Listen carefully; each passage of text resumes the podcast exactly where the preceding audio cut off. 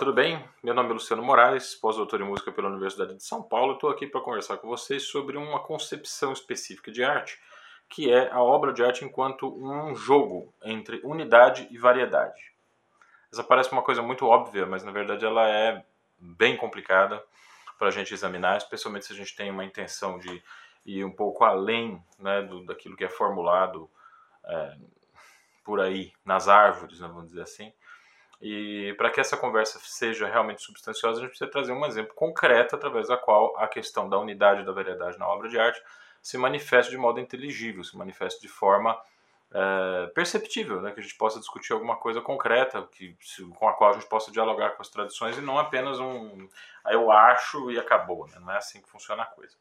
Eu vou usar aqui o conjunto de 25 estudos melódicos e progressivos do Matteo Carcassi. Eu estou utilizando uma edição que eu já falei dela aqui em, algum, em, outros, em outros vídeos, que é uma edição feita pelo Cauã Canilha e pelo Edelton Gleden. Eles fizeram, a partir da dissertação de mestrado do Cauã, um trabalho que é uma análise de mecanismo do, dos, dos, estudos do Carcasse, que eu acho que é um trabalho fundamental, assim, um trabalho de cabeceira muito importante para ser usado pelos violonistas, pelos professores especialmente. E e esse trabalho está para ser, ser lançado em uma segunda edição. Assim que a segunda edição estiver disponível, que está um pouco atrasado por causa da questão da pandemia, eu vou fazer um vídeo aqui comentando um pouco mais profundamente alguns aspectos que eu não tratei né, no outro vídeo onde eu apresentei o trabalho do Cauã. Mas aqui eu não vou falar especificamente do trabalho do Cauã e nem questões técnicas exatamente, mas sobre questões puramente musicais. Tá? Antes de mais nada, vamos delimitar essa questão da unidade da variedade, como que ela vem de uma tradição, na verdade, muito antiga, que foi estabelecida desde o início da filosofia, pelos gregos, por Platão, por Aristóteles, principalmente, por esses dois principalmente. É, foi uma questão que permeou toda a Idade Média e ela ganhou um contorno muito especial a partir de 1750, que foi quando Baumgarten escreveu um tratado de filosofia e criou então a palavra é, estética, né, que, é um, que é uma ideia de a filosofia voltada para o belo, voltada para o perceptível, para o sensível, para a obra de arte que pode ser percebida através dos sentidos. Tá? Essa ideia da obra de arte como unidade na variedade, ela remonta a toda esse, esse, essa grande tradição do pensamento filosófico e ela determina alguns, algumas, alguns preconceitos a respeito da arte que nós é, trazemos até hoje, sem se dar conta de que esses preconceitos estão sendo trazidos já de uma grande tradição que pode ser seguida, sem dúvida nenhuma, mas ela também pode ser questionada. E a gente pode pensar a arte em outros termos, além daqueles que nos são dados pela tradição, tá certo? É... Vamos pensar então primeiro em Aristóteles. Em Aristóteles é que aparece a formulação de que a arte é mimesis da natureza. Traduziu-se isso como, de uma maneira muito simplificada, como imitação. Então a arte tem que imitar a natureza. Ah, uma visão um pouco superficial desse, dessa, dessa frase, dessa afirmação, sugeriria que, é, a, a, por exemplo, a pintura precisa ser uma representação fiel de uma paisagem, de uma natureza morta, de um retrato, ou daquilo que a pintura se propõe a retratar. É, só que isso cria um problema para outras manifestações do intelecto e da sensibilidade humanas, especialmente, lógico, a música. É o próprio Aristóteles que diz que está em aberto, ele fala isso no livro A Poética, tá? Ele diz assim: está em aberto a maneira como a qual as artes dos dançarinos e as artes dos tocadores de aulos, que era um instrumento de sopro da época, é, de que maneira que esses artistas imitariam a natureza. Aí vocês podem lucubrar aí à vontade, tá? Quem puder, quem tiver paciência para isso, pode pensar na questão cíclica, né? Da natureza, de como que as estações se sucedem umas às outras em intervalos de tempo regulares. E isso é um, uma, uma referência que, os, que o ritmo da música faz à natureza, ou da maneira como as vibrações encontradas nos vários corpos da natureza montam acordes perfeitos maiores, isso é verdade, né? assim, a harmonia triádica, né? a harmonia em, em, tríades, ela é uma coisa que está presente na natureza de certa maneira, porque quando você consegue isolar um som fundamental, esse som vai gerando parciais, que é o que a gente chama de harmônicos, né? e esses harmônicos parciais estão em uma relação que a gente reconhece depois como tríades foi Pitágoras que fez uma investigação, mas aí não filosófica, né, fez uma investigação mais física e matemática a respeito dessas relações entre os sons que são produzidos a partir de uma corda esticada, que chegou à conclusão de que existem todas as notas da escala estão contidas nessa nota fundamental. Né? Quer dizer, a, música ela tem um fundamento é, que pode ser encontrado na natureza, isso é verdade. Tá? Mas é, é, é mais difícil a gente entender que, como, como que você pode é, cercar alguns estilos musicais e dizer que eles são mais mimes da natureza do que outros. É, isso é uma porta aberta para um fascismo estético, vamos dizer assim. Né? Dizer, quando a gente não gosta de uma música, é só a gente achar nela aquele elemento que não combina com a natureza. E aí rechaçar esse estilo musical porque a gente, na verdade, não gostou e a gente encontrou um argumento filosófico para destruir aquele, aquele gênero artístico específico. O que esse argumento deixa de fora é que qualquer elaboração musical tem elementos que são extraídos diretamente da natureza e também elementos que são que contradizem o material que a natureza fornece. Toda produção estética, toda produção artística, toda produção é, do, do, que, que é destinada à apreciação do sensível lida com isso. Pega um material que é tirado da natureza, mas ao mesmo tempo elabora esse material numa direção que não é natural, certo? E essa direção não natural então passa a ser disputa política, passa a ser objeto de disputa política. Se você não gosta de funk, você vai dizer que o funk não é da natureza, mas se o funk faz referência a um determinado jogo é, que acontece entre os sexos, eh, não poderia, a gente não poderia pensar em um estilo mais natural, na verdade, do que o funk.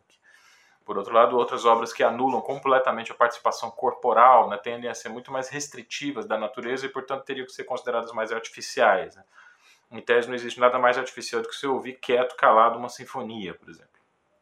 Esses argumentos eles são absolutamente inúteis para que a gente chegue na essência de qualquer dos estilos musicais.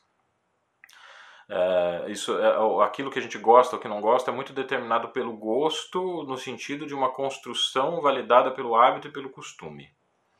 A partir do momento que a gente começa a pensar um pouco mais nas razões pelas quais a gente gosta ou não gosta de um determinado estilo, aí vem de fato a contribuição do ser humano, do pensamento, né, e de uma visão um pouco mais humanista uh, do que são esses estilos musicais e como eles podem se comunicar conosco. Tá? Uh, mas o fato é que, assim, a partir dessa tradição que foi estabelecida por Aristóteles, a gente tem esse, essa tendência né, a retirar da natureza os materiais musicais com os quais a gente trabalha. A tríade, né, a gente sabe muito bem como é que ela funciona. Você tem essas três notas, que são Dó, Mi, Sol, a partir da escala, elas são extraídas, de certo modo, do harmônico de Dó. Tá? mas por alguma razão a gente foi selecionando essas três notas para compor toda a harmonia que a gente conhece. Os acordes são montados a partir de somas reorganizações de todos esses sons de várias maneiras diferentes, de várias formas diferentes. A gente monta essa tríade dobrando uma nota, eh, fazendo oitavas. Então a harmonia toda acontece eh, em torno dessa tríade que a gente conhece. O acorde que é considerado o acorde mais antagônico à tríade estável seria a tríade que é montada a partir do quinto grau, que seria a tríade de Sol. Se a gente estiver pensando em Dó maior, né? Então você tem a tríade de Dó maior, a tríade de Sol. Os acordes que a gente gera a partir dessas tríades são os acordes que a gente conhece como acorde de dominante e tônica. É, tem uma, uma relação interessante entre esses dois acordes. Entre Dó maior e Sol maior existe uma nota comum. Quer dizer, Dó, Mi, Sol e Sol, Si, Ré. A nota menos importante na tríade de Dó é a nota mais importante na tríade de Sol. Então é preciso que haja esse jogo entre unidade e variedade, para que a gente consiga escutar uma obra de arte como algo que tem movimento, como algo que tem um discurso, mas também que não é um discurso vazio, não são só palavras jogadas ao vento. É um discurso que está ancorado em uma, um, um dado da realidade. Né? Então, essa nota Sol, ela faz o nosso, o nosso eixo né, entre Dó maior e Sol maior. Outras semelhanças ou outros paralelos podem ser encontrados. Por exemplo, a nota mais importante da tríade de Dó, que é Dó, a nota que dá nome à tríade, ela é a nota menos importante da tríade de Fá. Né? Então, todos os acordes que a gente pode encontrar no campo harmônico, eles vão se relacionar uns com os outros com esses elementos comuns. Né? são notas que funcionam como eixo, que estão presentes tanto em um acorde do campo harmônico quanto em outro acorde do campo harmônico. Então esse é um exemplo como a harmonia pode funcionar como né, é uma situação, vamos dizer assim, é, de como a harmonia pode funcionar como um exemplo desse pensamento, né, de que a arte imita a natureza no sentido de ser um jogo estabelecido entre unidade e variedade. O, o, a, a, construção do campo harmônico ela acontece com notas que são diferentes, que são discrepantes, mas também com notas que são comuns. Ou seja, tem que ter a diferença, né, as notas discrepantes, e tem que ter também a unidade, que são as notas que são comuns. Assim se estrutura esse, jogo né, que a gente chama de harmonia. A partir do século 18, 19, começou a acontecer uma coisa interessante. Porque quando isso fica teorizado, eu estou falando aqui em, sei lá, o vídeo está com 10 minutos de duração, mas essa foi uma história construída ao longo de mil anos. Tá? É, não é fácil você propor para um, ouvidos que estão acostumados com as sonoridades, por exemplo, da Idade Média, do canto gregoriano, da música dos bardos, né? Não é fácil você simplesmente propor, por exemplo, um acorde de sétima de dominante. Você propõe um discurso como um discurso harmônico, o discurso harmônico sobre ouvidos que estão acostumados com a polifonia da Renascença.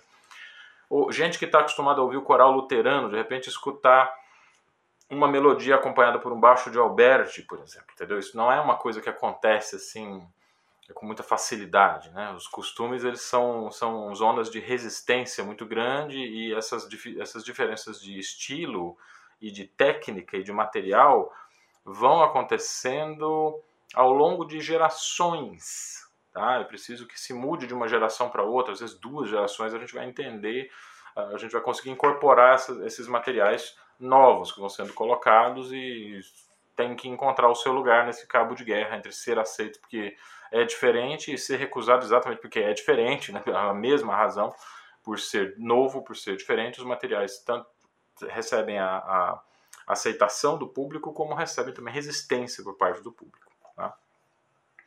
Mas uma vez que tudo isso está teorizado, quer dizer, quando o sistema tonal ele chegou em uma, uma fase que as pessoas encontraram isso como um consenso, ah, você já tem a teoria estabelecida, a teoria do campo harmônico, como é que faz modulação, então os compositores começaram a prestar atenção em uma coisa curiosa, que é a seguinte, no caso do acorde de Dó maior, né? Se a gente é, sobe cromaticamente uma dessas notas, a gente chega muito próximo de um outro tipo de acorde que pode ser alcançado simplesmente descendo uma outra dessas notas. Então, por exemplo, Dó maior, né, subo um semitom o Sol e desço um semitom a nota da fundamental. Eu tenho o um acorde de Mi maior em segunda inversão, com baixo em Si.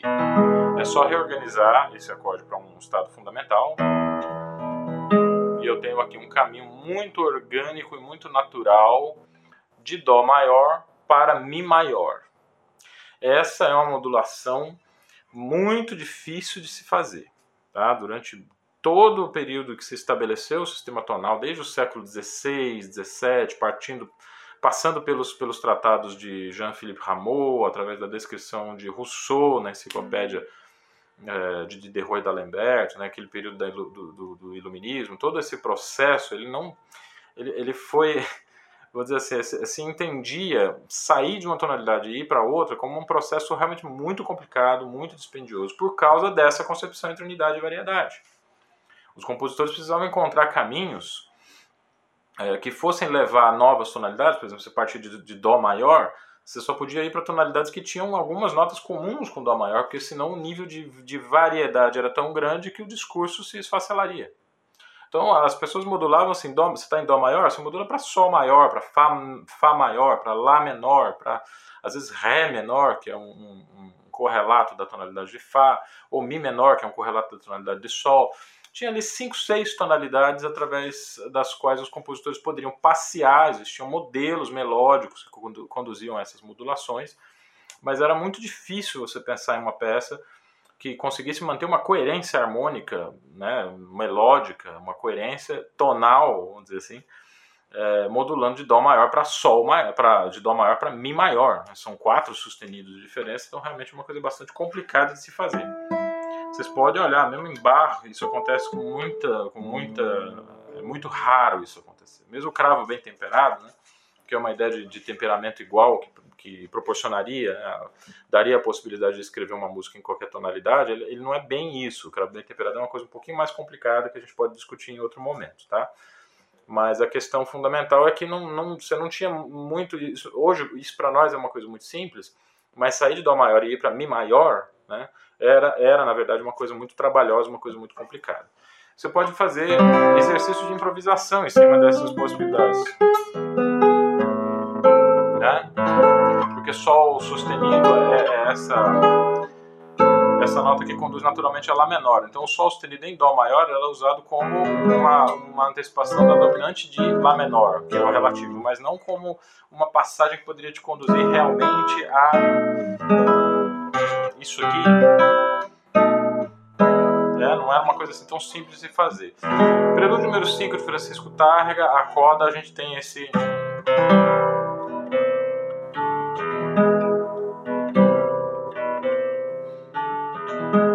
mantém o Mi soando, né?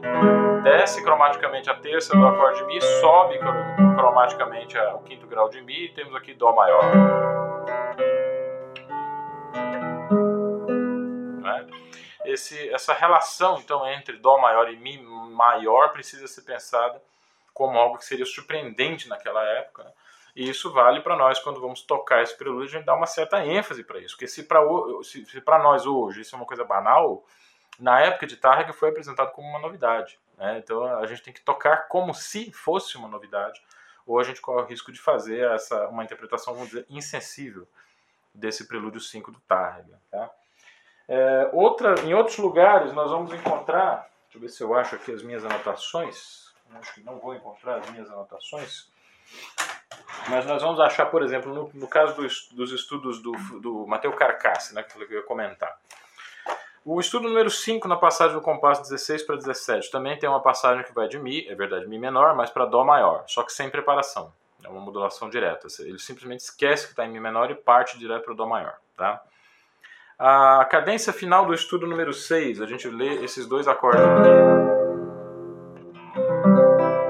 É, é um acorde já pensado nessa relação que é sugerida pela tríade aumentada. A tríade aumentada de Dó seria o Sol sustenido. Temos essa enarmonizando Lá bemol, que é a terça menor de Fá.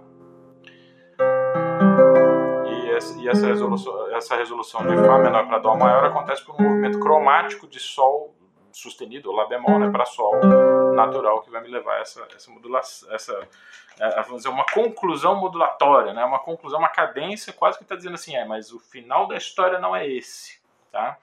O, o, o Carcasse não cadencia o seu estudo número 6 em dominante tônica, como ele faz com a maioria dos seus estudos. Ele cadencia nessa cadência plagal, mas não é um acorde de Fá maior, é um acorde de Fá menor. Quer dizer, existe um jogo que ele está tentando chamar a nossa atenção para o fato de que a harmonia, na época dele, está respirando uma atmosfera diferente, uma atmosfera nova. Né?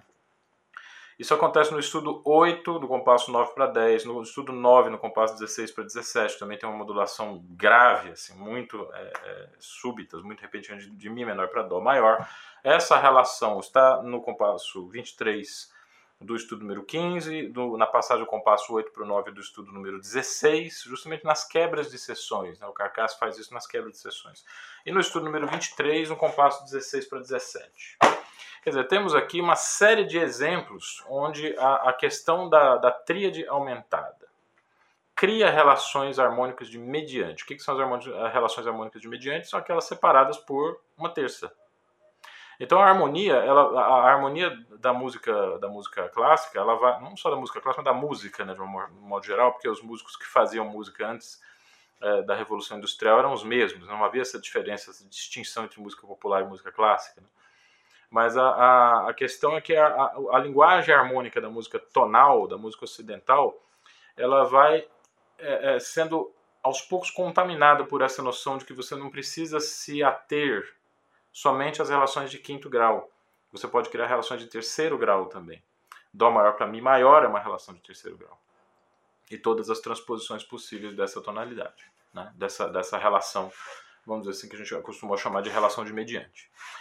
Datas importantes. Mateu Carcassi vive entre 1792 e 1853, se não me engano. Depois confira lá o número exato da, da morte dele. É próximo do ano em que nasce Francisco Tárrega e é próximo também do ano em que Carl Friedrich uh, Weizmann publica o seu tratado de harmonia em que ele trata exatamente das tríades aumentadas e das relações de mediante. Quer dizer, essa, essa novidade né, de você usar, de você mover cromaticamente as tríades de um acorde, para fazer com que, com que a, gente, a gente passe gradualmente, a gente passe paulatinamente de uma tonalidade para a sua tonalidade de mediante, que é uma tonalidade afastada. Né? Esse foi um recurso expressivo fundamental para a linguagem harmônica dos compositores, é, que permite manter essa ideia de unidade e variedade. Permite a gente ir para casa do chapéu, assim, para uma tonalidade completamente diferente da tonalidade que a gente está, mas a partir de notas comuns. Ou seja, os requisitos de equilíbrio entre variedade, diversidade, uma tonalidade nova, uma tonalidade afastada, e unidade, você fazer isso a partir de notas que estão sendo ouvidas naquele discurso harmônico específico, esses requisitos são cumpridos através da utilização das modulações por mediante, que são possibilitadas pela concepção do acorde de tríade aumentada. O Weizmann percebeu isso, tá? e ele percebeu o potencial que o uso das tríades aumentadas tinha para que se renovasse a linguagem harmônica do século XIX para que a gente pudesse incorporar essas, essas possibilidades de passagens para tonalidades afastadas de uma maneira que fosse artisticamente interessante, artisticamente inteligente. E o que, que era artisticamente interessante artisticamente inteligente? Era um equilíbrio perfeito entre unidade e variedade. 1853 ou 1852, que é, fundação, que é o, o, tratado né, do, do, do Weizmann, é publicado em 1852, tudo vai acontecer ao mesmo tempo. Carcasse morre, Tarrega nasce e Antônio Torres constrói La Leona, que é um instrumento que trouxe as possibilidades acústicas do violão para a linguagem do século XIX, para a linguagem do romantismo.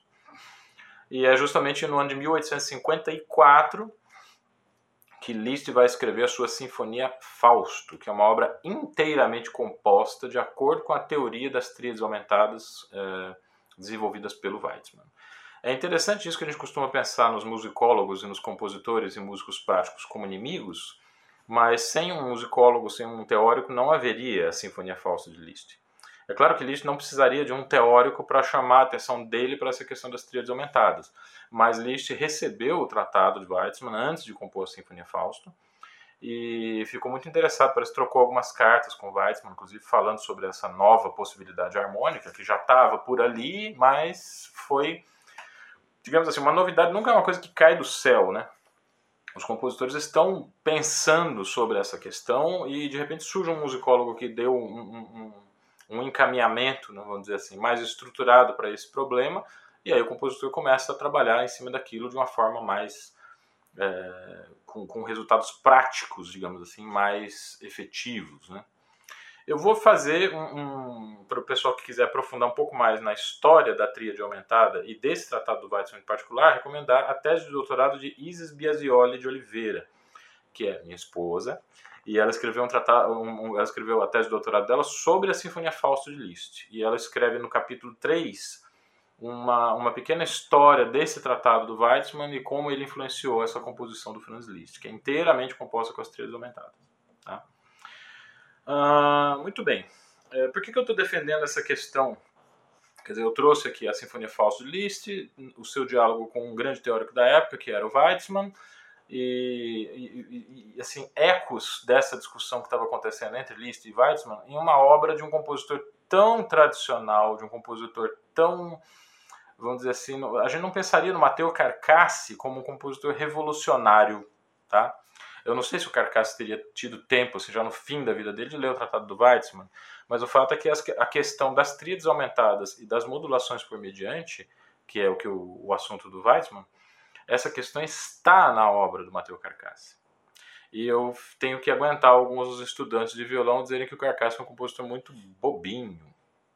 Mas ele tinha um pé ali na realidade e ele sabia a, a quantas andava o debate musical, o debate harmônico da época dele. Se não lendo, do ponto de vista teórico, do ponto de vista prático. Tá? Era um músico que tinha ouvido, ele tinha escuta suficiente para perceber essa possibilidade de modulação, tá? que não é a possibilidade de modulação da, do passado, né? que basicamente acontecia por ciclos de quintas. Você só podia sair de uma tonalidade para outra através de ciclos de quintas. O Carcasse abre essa possibilidade de mover o discurso harmônico dele através do ciclo de terças, tá? através da mediante.